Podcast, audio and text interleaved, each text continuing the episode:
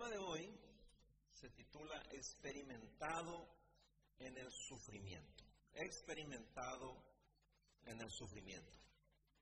Si tiene una Biblia ahí, puede abrir en Santiago capítulo 4. Santiago capítulo 4, versículos del 1 al 3.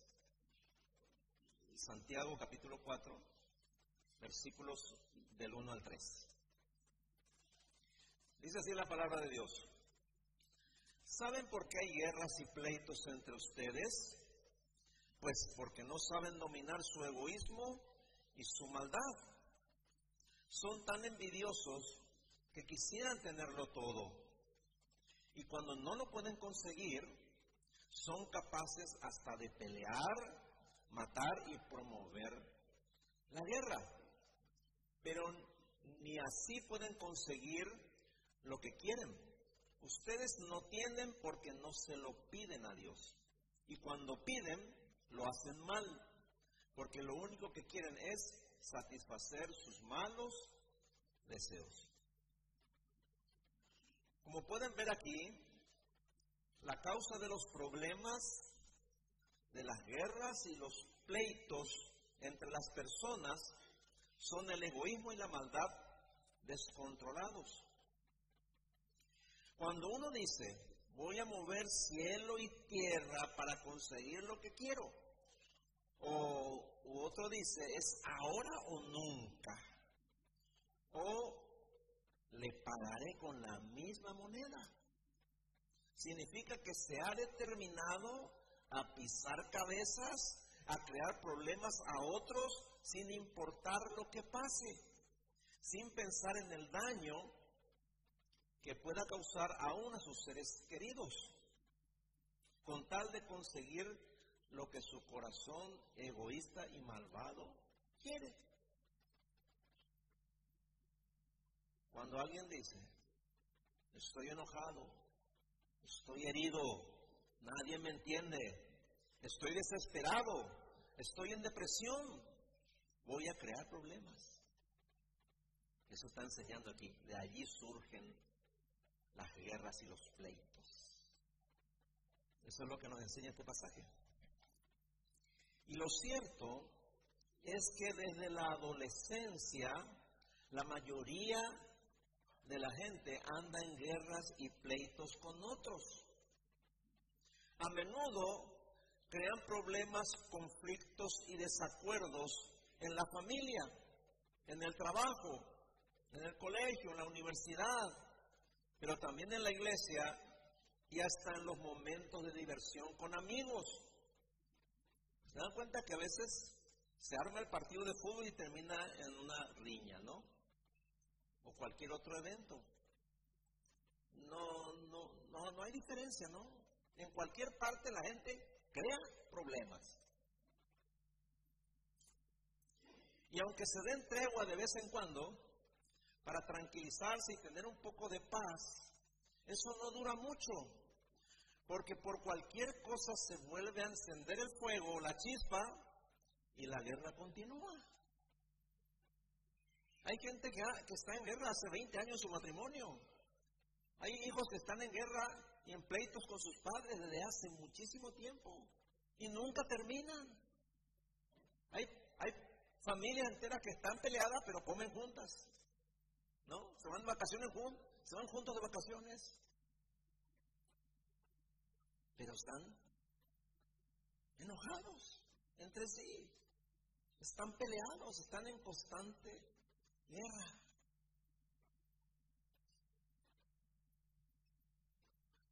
Las personas se enferman, se accidentan, cometen errores y eso ya trae problemas y sufrimientos a sus seres queridos, a su familia. Lo triste es que muchos de esos problemas se podrían evitar o se podrían haber evitado. Y esa es la razón por la que tener hijos necios y rebeldes es un castigo, eso dice la Biblia. Miren lo que dice Proverbios 17, 21 al respecto. Proverbios capítulo 17, verso 21. Dice lo siguiente, Los padres de un necio sufren. No hay alegría para el padre de un rebelde. Ahí está. ¿Sufren por qué? Porque el hijo necio siempre crea problemas, ¿sí o no? Sí. Y vean en el versículo 25, un poco más adelante. Versículo 25 de Proverbios 17 dice, los hijos necios traen dolor a su padre y amargura a la que los dio a luz. Es interesante, ¿no? Si podemos ver nuestra familia, o podemos ver, retroceder un poco a nuestra infancia, ¿verdad? O podemos ver a nuestros parientes. Es así mismo.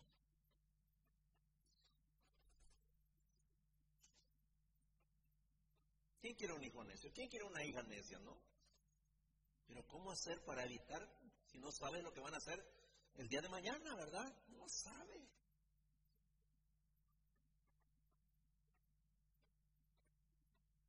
Pero no solamente los hijos necios causan dolor y amargura, también hay muchos esposos y esposas que causan muchos problemas en sus hogares. ¿Cuántas esposas sufren por haberse casado con un hombre necio? ¿Y cuántos hombres tienen que soportar a una mujer necia? Por eso en Proverbios 19, 13 dice lo siguiente, Proverbios 19, 13. Proverbios 19, 13. El hijo necio es una calamidad para su padre.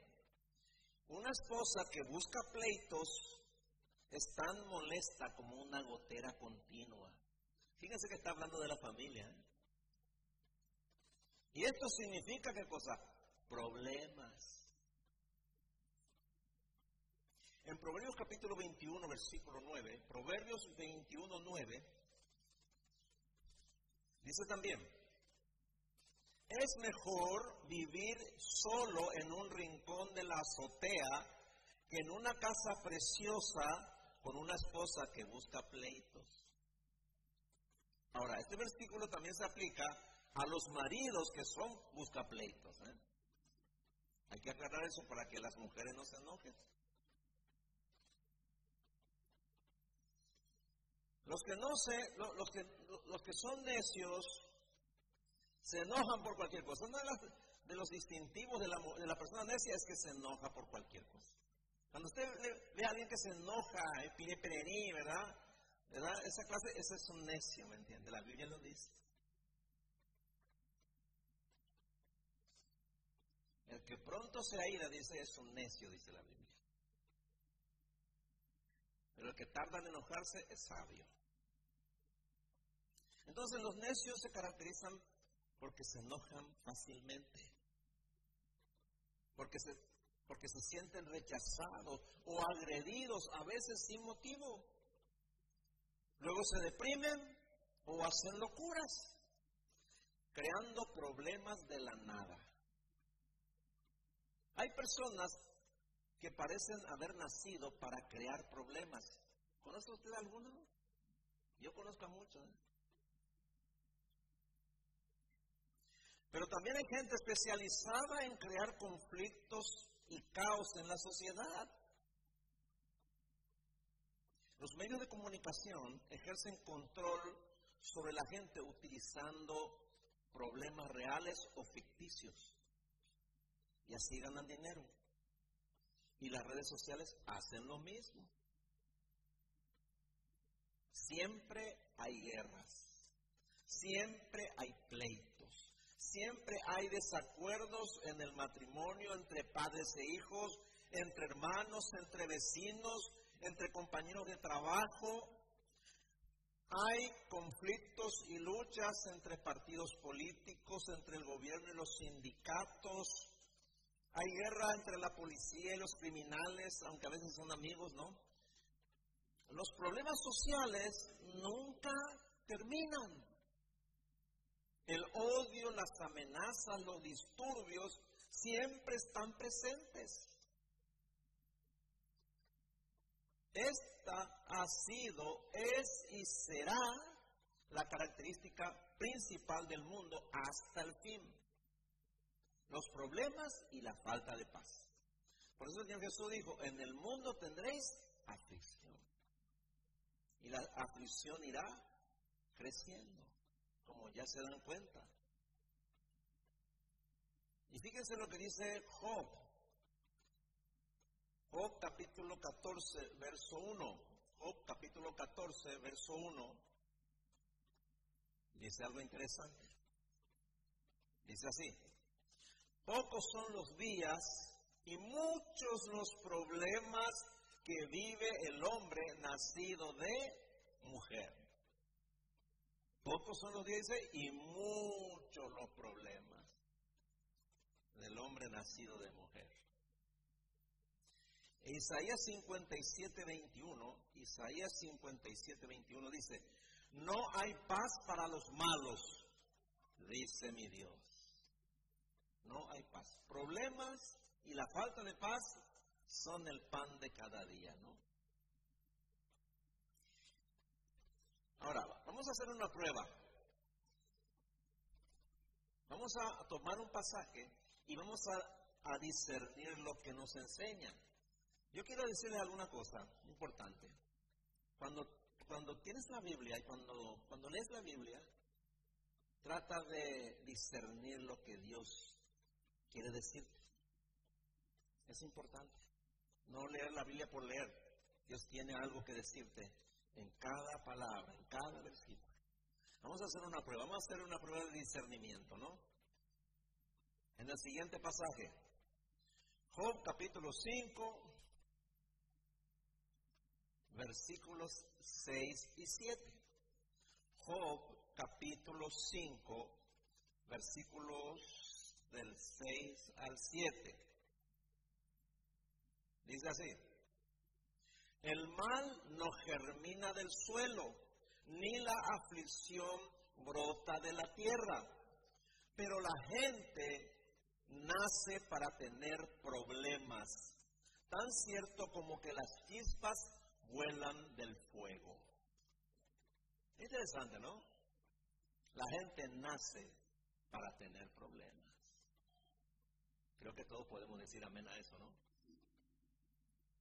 La gente nace para el mal, para sufrir y para tener problemas. Esa es la realidad, ¿no? Ahora, ¿cómo entendemos esto? Le doy un ejemplo simple. Vamos a hablar de un solo, de, un solo ejemplo, ¿no? La enfermedad. ¿Qué es la enfermedad? La enfermedad es un mal que causa problemas físicos, a veces psicológicos también. La enfermedad causa problemas como malestar, dolor, aflicción y a veces la muerte. Si enfermas de gravedad, tienes problemas, ¿verdad? Porque te causa dolor, debilidad, ansiedad, temor. Además te acarrea gastos te quita el gozo, te inutiliza, te paraliza, te impide trabajar, llevar una vida normal, etc. Pero también, si estás enfermo, le causas problemas a tu familia, aunque ellos no te reclamen. Esto es discernimiento básico, muy básico. Estamos analizando Job 5, del 6 al 7. ¿verdad? El mal no germina del suelo, ni la aflicción brota de la tierra. Pero la gente nace para tener problemas. Ahora quieren ir a un nivel más profundo. Vamos a ir. Si estás enfermo, si estás enferma, ah, pregunta, ¿por qué estoy enfermo? En primer lugar, la enfermedad es consecuencia del pecado. Adán y Eva eran inmunes a la enfermedad antes que pecaran. Pero luego que desobedecieron, sus cuerpos ya no fueron inmunes. Y así es como la enfermedad y la muerte han pasado a toda la humanidad. Todos nos enfermaremos muchas veces en el transcurso de nuestras vidas. y hay quienes morirán por causa de una enfermedad. Ocurre todo el tiempo, ¿verdad? La enfermedad es, un gran problema. Este discernimiento viene de Romanos capítulo 5, versículo 12. Romanos capítulo 5, versículo 12. Dice, cuando Adán pecó, el pecado entró en el mundo. El pecado de Adán introdujo la muerte, de modo que la muerte se extendió a todos, porque todos pecaron. Ahí está, todos en Adán pecamos. Por eso morimos, por eso nos enfermamos, ¿no?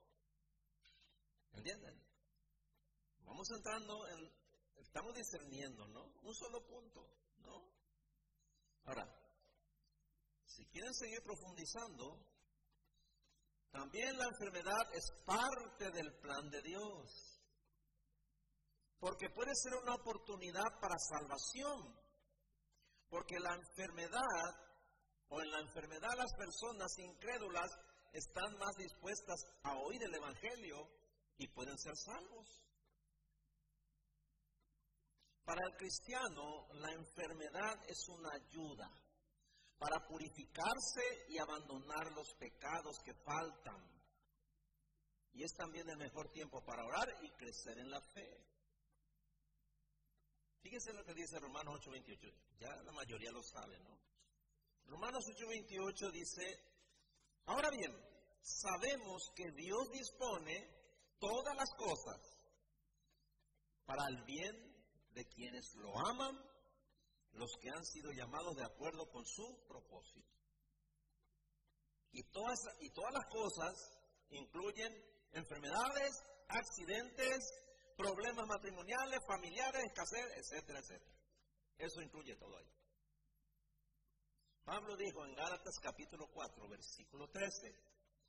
Gálatas capítulo 4, verso 13 dice, dijo Pablo, pero ya sabéis que fue por causa de una enfermedad física que os anuncié el Evangelio la primera vez. O sea, Pablo estaba enfermo. Y por causa de la enfermedad que tuvo, dice, le predicó el Evangelio a los Gálatas. O sea que la enfermedad fue un instrumento para predicar el Evangelio. ¿Me entiendes? Dios también usa a veces la enfermedad como disciplina para hacernos saber que somos sus hijos y para santificarnos. Fíjense en lo que dice Hebreos capítulo 12, versículos 6 al 8. Hebreos capítulo 12, versículos 6 al 8. Dice así. Porque Dios corrige y castiga a todo aquel que ama y que considera su hijo. Ahora, piensen un poco. ¿Cómo Dios castiga? ¿Alguna vez Dios te castigó, se bajó del cielo y agarró un cinto, y te metió unos cuantos cintarazos? No, ¿verdad? No, ¿verdad? Entonces uno tiene que pensar, ¿cómo castiga Dios? Y muchas veces castiga con enfermedades, hermano, o accidentes, problemas económicos, problemas laborales, en fin. Dios puede usar un enemigo, a alguien que te cree problemas. ¿No? ¿Se acuerdan de lo que dice Pablo en, en 2 Corintios 12, 7? Que le fue dado un aguijón de parte de Dios, dice. Un mensajero de Satanás que me abufetee, dice. ¿Para qué? Para que aprendiera a ser humilde porque era orgulloso. ¿Se da cuenta? Dios lo hizo. Así que Dios también puede usar la enfermedad. Sí, hermano. Claro que sí. Entonces, continúo. Ahí en Hebreos 12 estamos. Si ahora ustedes están sufriendo, dice, es porque Dios los ama y los corrige. Ahí está. Como si fueran sus hijos. Porque no hay un padre que no corrija a su hijo. Si Dios no los corrige, como lo hace con todos sus hijos, entonces ustedes no son en verdad sus hijos. Dígase, ¿no? Dice el versículo 10. Pero la disciplina, de Dios siempre es buena para nosotros, a fin de que participemos de su santidad. Ahí está. Entonces, ¿qué vas a hacer la próxima vez que te enferma? ¿Verdad? Ya tienes discernimiento, ya sabes qué vas a hacer ahora.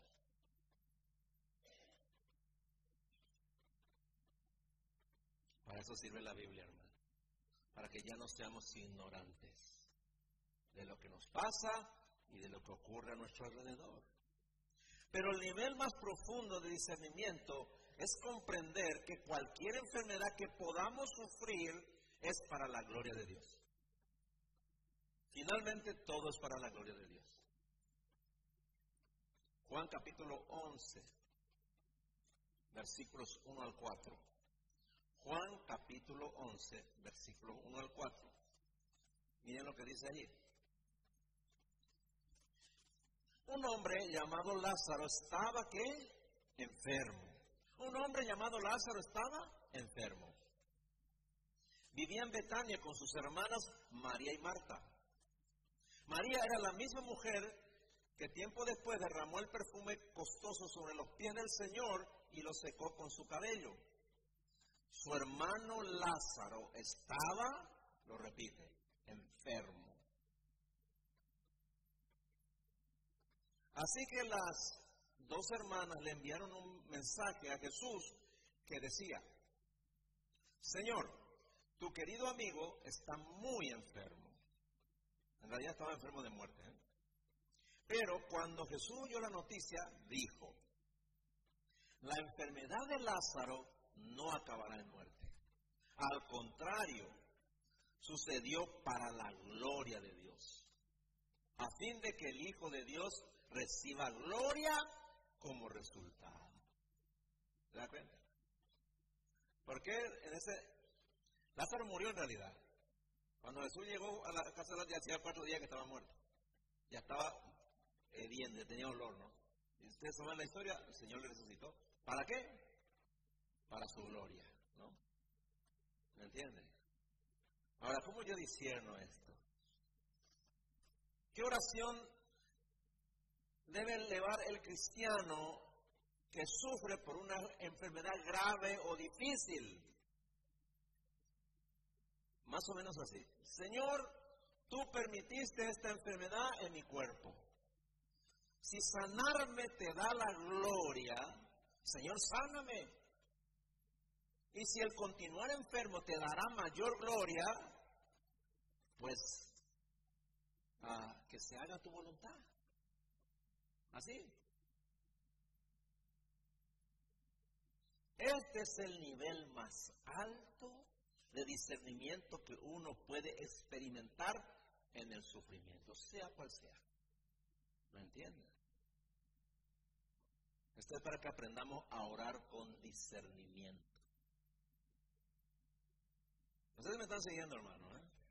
Y apenas analizamos un breve pasaje de la Biblia. ¿Me entiende? Cuán profunda es, la sabiduría de Dios, hermano. Es impresionante.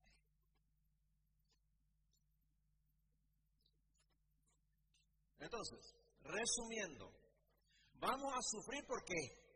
Porque nacimos en pecado. Vamos a tener problemas y vamos a ocasionar problemas a otros o a otras personas de forma inevitable, queriendo o no queriendo. Mientras vamos madurando y entendiendo los planes de Dios para nuestras vidas. Nos volvemos experimentados en el sufrimiento cuando podemos discernir los propósitos de Dios en cada aflicción, en cada dolor, en cada problema que nos hace sufrir. ¿Me entiende? Entonces podemos discernir los propósitos de Dios en cada problema y dificultad que pasamos. ¿Me entiende? Espero que la próxima vez que sufra o se enferme o le pase cualquier cosa, entienda el plan de Dios. Entienda por qué está enfermo o por qué está so o porque tiene problemas en su matrimonio, con su hijo, o en cualquier parte. Entiéndalo. Disciernan. No sean como la gente del mundo, que no sabe ni lo que le pasa, no sabe nada. Nosotros no somos así, hermanos. ¿eh? Por eso, nunca ha sido tan necesario el discernimiento como en este tiempo. Repito, la mayoría de la gente no tiene entendimiento. No puede comprender lo que sucede con su vida, ni lo que pasa a su alrededor. Son como autómatas, solo siguen instrucciones, siguen modelos, no tienen la capacidad de pensar, de reflexionar para entender lo que ven, lo que leen o lo que escuchan, ni su sufrimiento, no entienden. Y eso incluye, lastimosamente, a muchos cristianos. Y eso no debe ser así, porque tenemos la palabra de Dios y tenemos el Espíritu Santo, los recursos infalibles para discernir todo lo que pasa en la vida, hermano. ¿Me entiendes? No hay nada que el cristiano no pueda entender. ¿Me entiendes? Lastimosamente, no sabemos usar la palabra de Dios. Lastimosamente, no tenemos una buena comunión con el Espíritu Santo. Por eso sufrimos sin entender. Y sufrimos más y nuestra aflicción se prolonga y nuestros problemas nunca se solucionan. Es el resultado de la falta de discernimiento.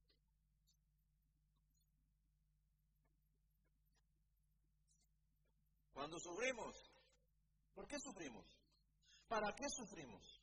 ¿Quién lo sabe? Dios lo sabe. Y por eso nosotros también debemos saberlo.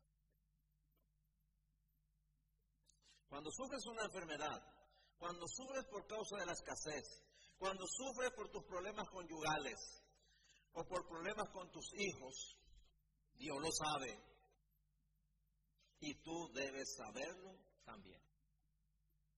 Porque somos hijos de Dios, hermano. Dios no va a decir, hermano. ¿Dónde está? ¿Dónde está la respuesta? Está en su palabra. Pues para eso estudiamos la Biblia, hermano. Todo problema que te aflige, que te agobia, que te quita la paz, el sueño, Dios lo ha permitido con un propósito. Y Él te ha dado su espíritu y su palabra para que lo disiernas. Y tienes que hacerlo, es tu obligación hacerlo. Fíjense lo que dice 1 Corintios capítulo 2 versículos 14 y 15. Primera de Corintios, capítulo 2, versículos 14 y 15.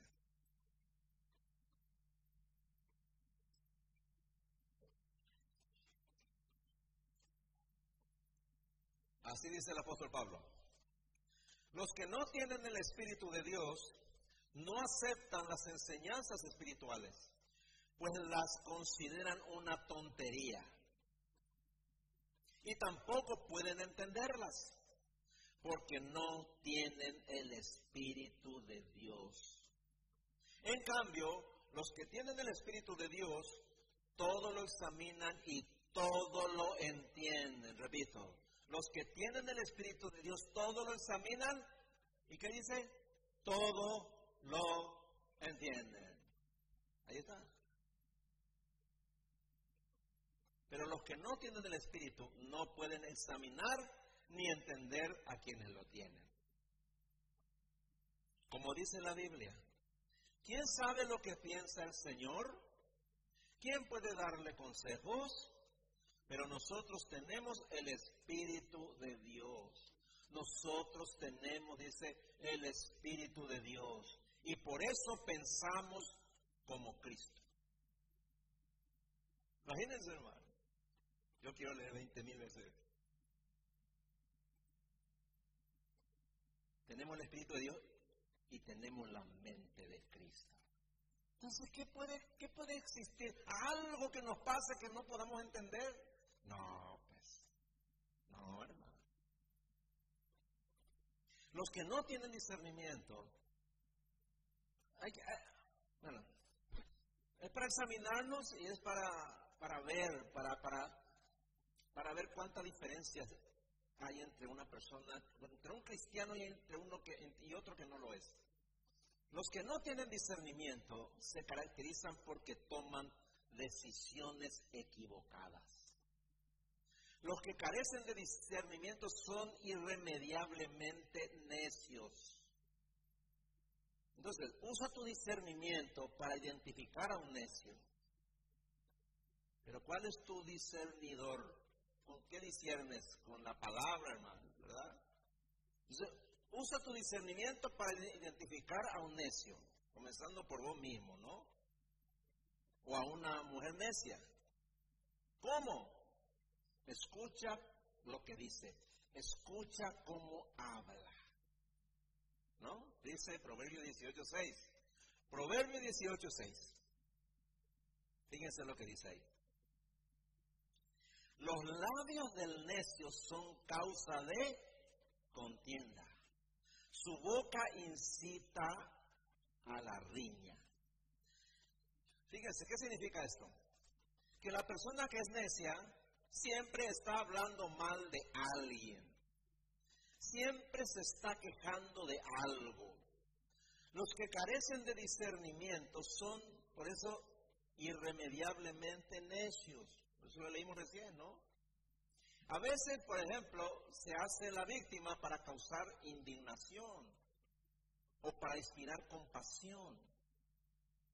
Otras veces profiere amenazas para causar temor o busca destruir la reputación de otro por medio de calumnias.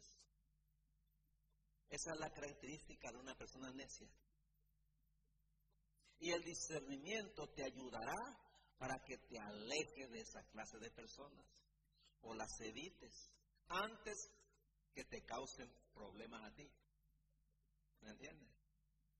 Otra persona dice son personas tóxicas, no, en realidad son personas necias, ¿no? Esta, es la característica. Y lo estamos, estamos sacando esto de la palabra de Dios. Otra manera de discernir la necedad de una persona es ver en qué confía, en qué pone su confianza y cómo toma sus decisiones. Y fíjense en Proverbios capítulo 28, versículo 26. Proverbios 28, 26. Dice, los que confían en su propia inteligencia son necios, dice. Los que confían en su propia inteligencia son necios. Pero el que camina con sabiduría está salvo.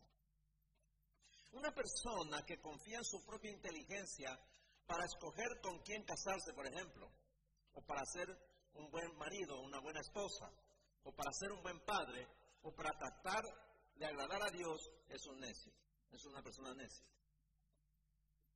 En nuestra, ah, en nuestra propia inteligencia, en nuestro propio esfuerzo, jamás le vamos a agradar a Dios, hermano. Olvídelo, olvídalo. Jamás va a ser un buen padre, jamás va a ser un buen marido, jamás va a ser una buena esposa, jamás. Olvídalo. Solo Dios puede hacerte un buen esposo, una buena esposa, un buen hijo, una buena hija. Solo Dios puede hacer eso. Solo Dios puede hacerte un buen esposo, una buena esposa. No existe otra manera. Dice luego la Biblia que Dios le da una buena esposa al hombre, que a él le agrada. La buena esposa es un don de Dios. Un buen esposo es un don de Dios. Es un regalo de Dios. ¿Me entienden? Tienen que entender esto. Quien no tiene la sabiduría de Dios siempre será necio por más títulos, experiencia y renombre que posea. Los sabios se diferencian de los necios principalmente por las decisiones que toman. Y le voy a, vamos a hacer una prueba, ¿no? ¿Cómo una mujer necia escoge su marido? Eh? ¿Cómo lo hace? Ustedes ya saben, ¿verdad? ¿Cómo una mujer necia escoge su marido? Para su marido. pues, por su apariencia física, ¿no? Y después, por su dinero, su posición social.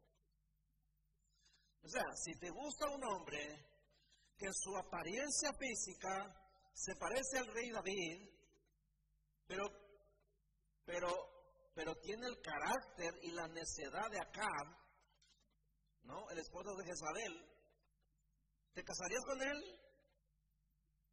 Bueno, si quieres tener problemas en sufrir por ser necia, adelante. Acá la, la Biblia te dice todo ya. Igual no la gente va ahí y mete su cabeza ahí, hermano.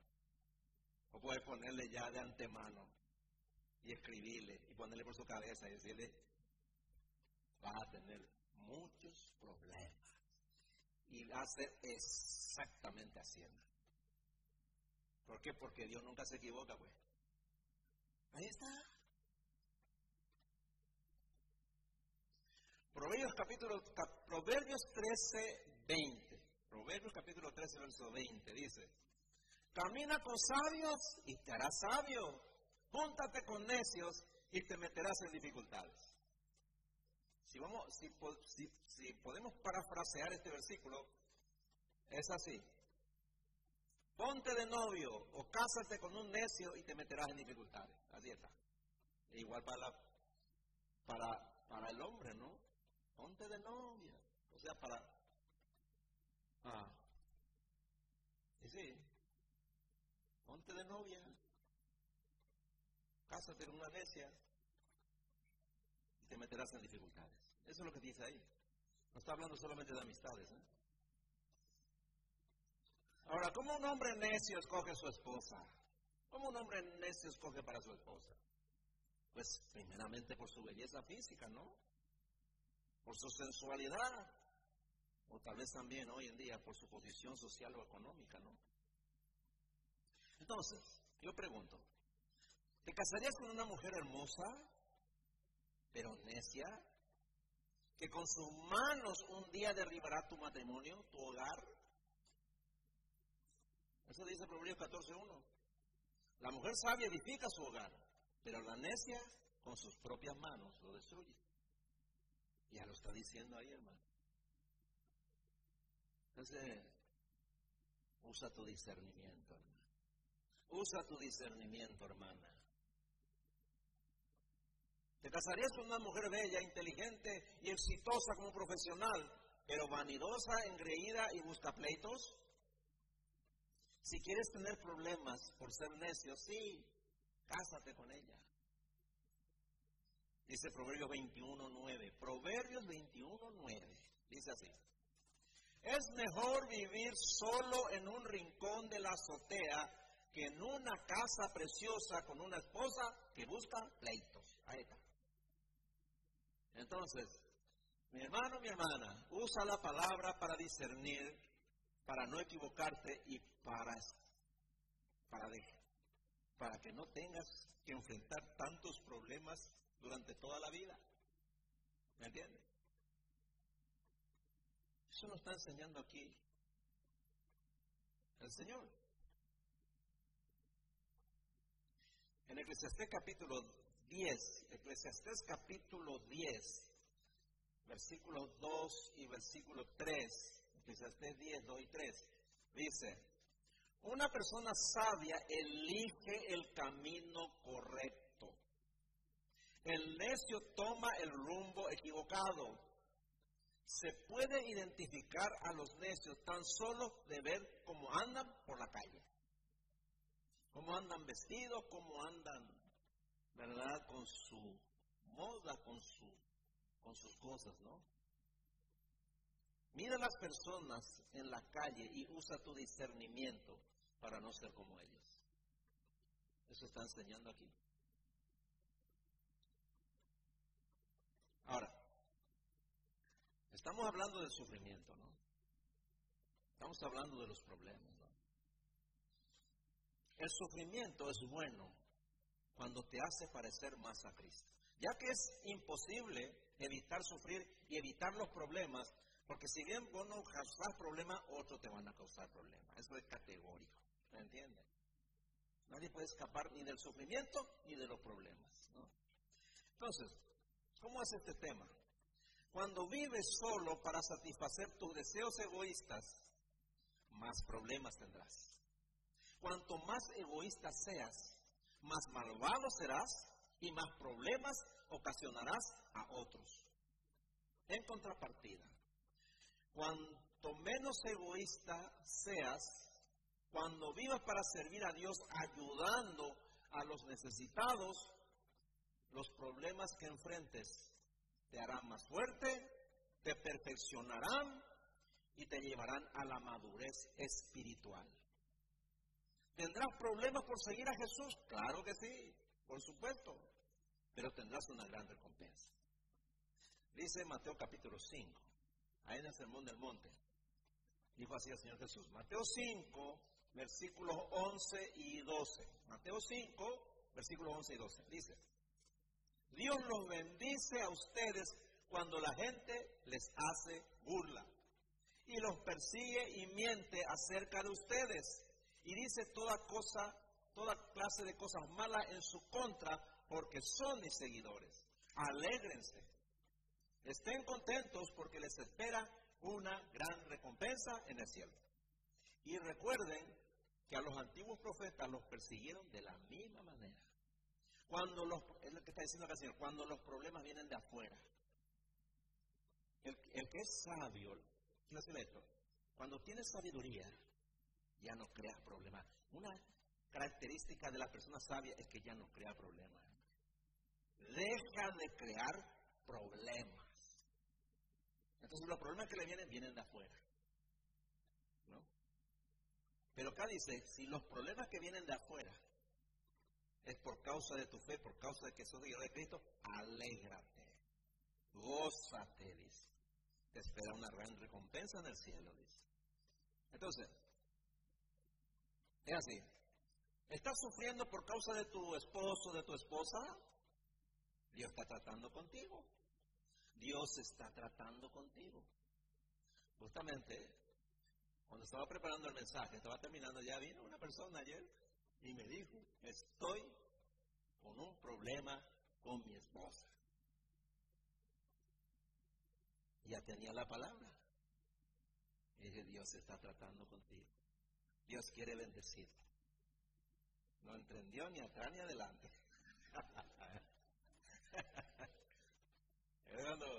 hay que, hay que enseñar, ¿verdad? Hay que enseñar bien.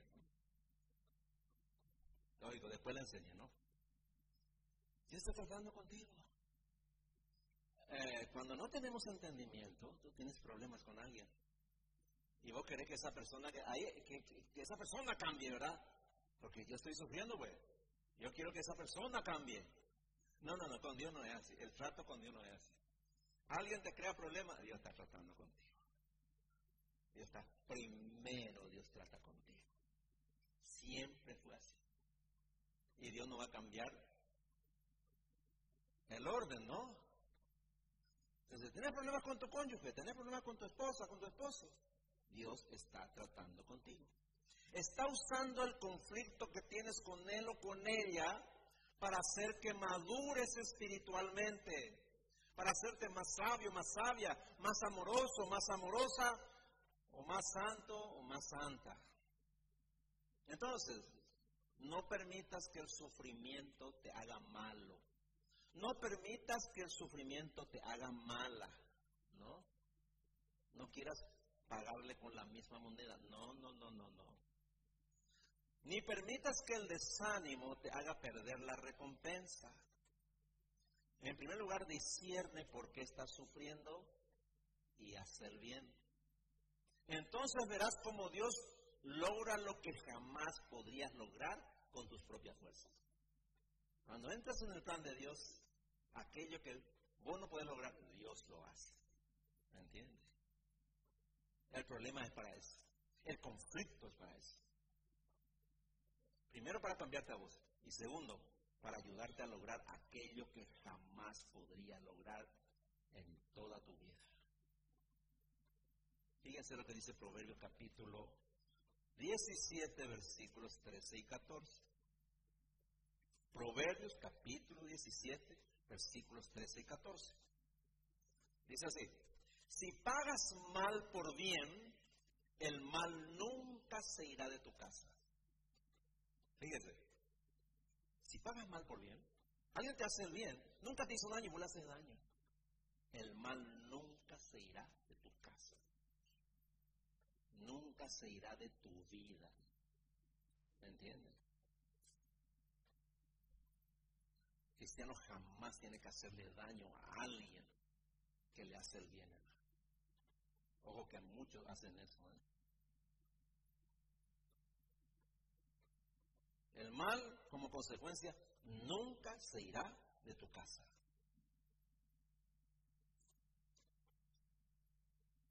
Comenzar una pelea, continúa diciendo, comenzar una pelea es como abrir las compuertas de una represa. Así que detente antes de que estalle la disputa, dice. ¿Por qué dices? Porque cuando estalla la disputa, ya queremos hacer el mal, ¿verdad? Ya no hacemos y que el mal. Ahí ya viene el mal. Se abrió la represa y empiezan a hacerse el mal el uno al otro. Entonces, hermano, antes de que se, abra la represa, detente, dice. Eso es sabiduría, hermano. ¿Por qué sabiduría? Nos dice, este mismo pasaje está ahí en Romanos, capítulo, también una enseñanza. Romanos capítulo 12, versículos 20 y 21. Ya lo habíamos enseñado hace unos domingos, ¿no?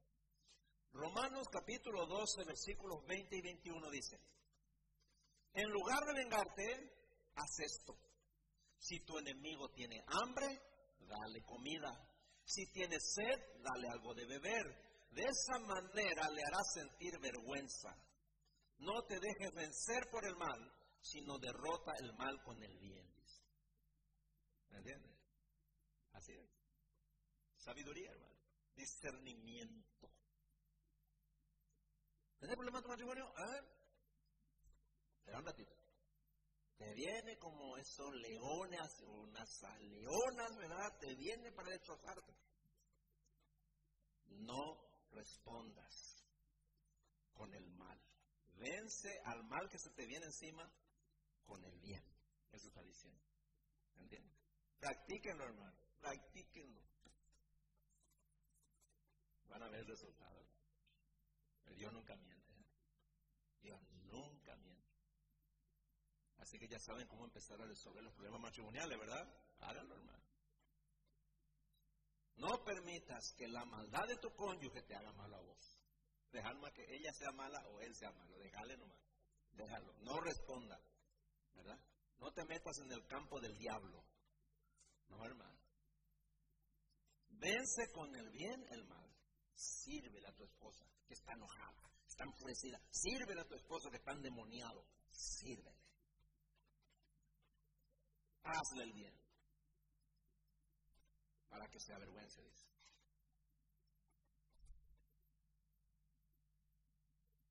Dice Proverbios capítulo 15, versículo 1. Proverbios capítulo 15, versículo 1. La respuesta amable calma el enojo. La respuesta grosera lo enciende males. Estos son principios de sabiduría, hermano. La respuesta amable calma el enojo. La respuesta grosera lo enciende más. ¿Por qué? Porque nuestra lucha no es contra seres humanos, dice Efesios capítulo 6, versículo 12. Nuestra lucha no es contra sangre y carne, sino contra principados, potestades, gobernador de la tiniebla de este siglo, hueste espiritual de O sea, en el mundo espiritual.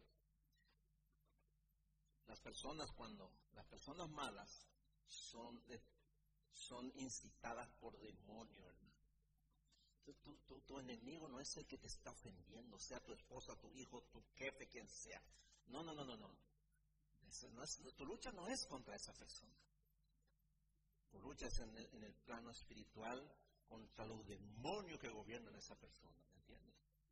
Debes entender esto, ¿no? Eso es discernimiento. No entres a pelear, vas a perder allí. ¿eh? No, no, no, no. No te pelees en el mismo plano, no, no, no. Tú estás en un, nivel mucho más alto, hermano. Los demonios, el diablo no son nada para Dios, hermano. Érase así, se, se, se destruyen todo, No, no, no, no, no. No presentes peleas en el mismo plan. No, no, no. Cuando una persona está descontrolada y te dice cosas, ¿verdad? No. No empieces, no trates de pelear con, sus armas. No, no, no, no, no. Tu lucha no es contra sangre y carne. Tu lucha no es contra seres humanos, es la Biblia, ¿no? ¿Me entiendes? Entonces, cuando a través del sufrimiento el Señor te lleve al nivel, al nivel más alto de discernimiento espiritual, sabrás que valió la pena sufrir y entenderás su propósito para contigo. Eso es lo que Pablo le dio a entender a Timoteo cuando le dijo ahí en primera en segunda Timoteo capítulo 2 versículos 9 al 10. Segunda Timoteo capítulo 2 versículos 9 al 10. Miren lo que dice Pablo. Él estaba escribiendo esto en la cárcel, encadenado. Dice así, ahora estoy sufriendo por esas buenas noticias hasta el punto de estar encarcelado como un criminal. Pero el mensaje de Dios no está encadenado. Por eso soporto todo con paciencia, por el bien de los que Dios ha escogido. Lo hago para que puedan tener la salvación que se encuentra en Jesucristo y disfruten de la gloria eterna. Ahí está. Él estaba en la cárcel, hermano. Pero él sabía por qué estaba ahí. Él nunca, nunca estuvo ignorante de todo lo que pasaba. Él sabía por qué estaba allí. Lo sabía muy bien. ¿no? Dice, todo soporto estas cadenas porque el mensaje está llegando. Él, estando allí encadenado, todos los soldados romanos que le estaban todos recibieron la palabra, todos fueron predicados. Y en la cárcel fue el, lugar donde escribió la mayoría de sus epístolas, de sus cartas, el, apóstol Pablo, porque cuando estaba afuera no podía, hermano, porque le perseguían. Entonces Dios le metía en la cárcel para que pudiera escribir, hermano. ¿Me entiende? O por lo menos para que pudiera dictarle al escribo, porque si estaba encadenado no podía escribir. Y desde la, desde la, celda le, gritaba y al, Muchas de las cartas de, la Biblia se, se, escribieron a los gritos, hermano, porque otro escribía, ¿no? Era su propósito. Después terminaba y le sacaba el Señor. ¿Me entiendes? hay que discernir, hermano. Aprende a discernir, hermano. Soporta las aflicciones. Sí, no te preocupes. Dios se va a encargar de tu esposa, de tu esposo, de tu problema, de tu escasez, de tu enfermedad. Dios se encarga de eso. No te preocupes por eso. Haz lo que tienes que hacer. Sírvele a Dios, obedécele. ¿no? Hermanos, la paz de Dios se manifiesta siempre en el conflicto, en medio del problema. Una de las cosas que ustedes tienen que saber, hermano, la paz del mundo, ¿cuándo es? La paz del mundo es cuando todo está bien, ¿verdad? Esa no es Dios no manifiesta su paz. Dios manifiesta su paz cuando estás en problemas, cuando estás en un conflicto. Es allí donde la paz de Dios se manifiesta. Porque cuando todo está bien, ¿para qué le necesita a Dios y tenerlo una paz natural? ¿Me entiendes? No. Experimenta la paz de Dios en el conflicto, en medio de la guerra, en medio del pleito. Experimenta la paz de Dios. Ahí es donde la paz de Dios que sobrepasa de todo entendimiento viene a tu vida. Eso enseña la Biblia en Filipenses. Entonces, la paz de Dios se manifiesta en el conflicto, en la guerra, en medio de problemas. Pero no en los problemas que creamos nosotros por causa de nuestro egoísmo y de nuestra maldad, sino en los problemas que vienen de afuera por causa de nuestra fe en Cristo, por causa de la palabra de Dios. Allí es donde la paz de Cristo, que sobrepasa todo entendimiento, se manifiesta a nosotros. Y a través de nosotros, y entonces llegamos a ser como Él. Experimentados en el sufrimiento. Isaías capítulo 53, con esto termino. Isaías 53, versículos 3 al 6, dice así. Fue despreciado y desechado por los hombres, varón de dolores y experimentado en el sufrimiento. Y como que escondimos de él el rostro, lo menospreciamos y no lo estimamos. Ciertamente Él llevó nuestras enfermedades, sufrió nuestros dolores. Nosotros le tuvimos por azotado, como herido por Dios, y afligido. Pero Él fue herido por nuestras transgresiones, molido por nuestros pecados. El castigo que nos trajo paz fue sobre Él, y por sus heridas fuimos nosotros sanados. Todos nosotros nos descarriamos como ovejas, cada cual se apartó por su camino, pero Jehová cargó en él el pecado de todos nosotros. Amén, hermano. ¿Por qué no inclinas tu rostro por un momento? Vamos a orar. Señor, damos gracias en esta preciosa mañana. Gracias por tu palabra. Oro, Señor, para que cada uno de mis hermanos haya entendido, porque si lo entendieron, han subido a un nivel espiritual donde casi nadie está. Aún muchos cristianos. Señor, dale discernimiento a mis hermanos para que puedan entender el propósito de los problemas, el propósito del sufrimiento, de los conflictos, de las guerras, de las aflicciones que siempre van a estar presentes. Pero Señor, dale sabiduría a ellos para que ninguno cree más problemas. Que ninguno, Señor, de nosotros creemos problemas. Que los problemas sean de afuera, porque los problemas de afuera, tú, Señor, te encargas de solucionarlos, no nosotros. Tú te encargas, Señor. Que nosotros dejemos de ser los creadores de conflictos, de pleitos y de problemas, Señor, para que podamos vivir en paz. Porque cuando viene el conflicto de afuera, entonces, Señor, tú nos das la paz que sobrepasa todo entendimiento. Que no veamos a las personas como nuestros enemigos. No, no, no, no, no. No peleamos contra personas. Nuestros problemas no son con la gente. Nosotros estamos en otro nivel espiritual. Estamos, Señor, peleando contra aquellos principados, potestades, contra aquellos demonios que están gobernando la voluntad de esas personas que nos atacan a nosotros. Señor, ayúdanos. Abre nuestro entendimiento espiritual. Danos siempre discernimiento. Porque cuando tenemos tu discernimiento, podemos conocer todas las cosas, Señor. Gracias te doy, Señor. Bendice a tu iglesia. Bendice a mis hermanos, Señor. Que podamos actuar en este nivel de discernimiento para poder agradarte a ti siempre y podamos recibir tu ayuda en todo tiempo y en toda necesidad, Señor. Damos a ti la gloria, Señor,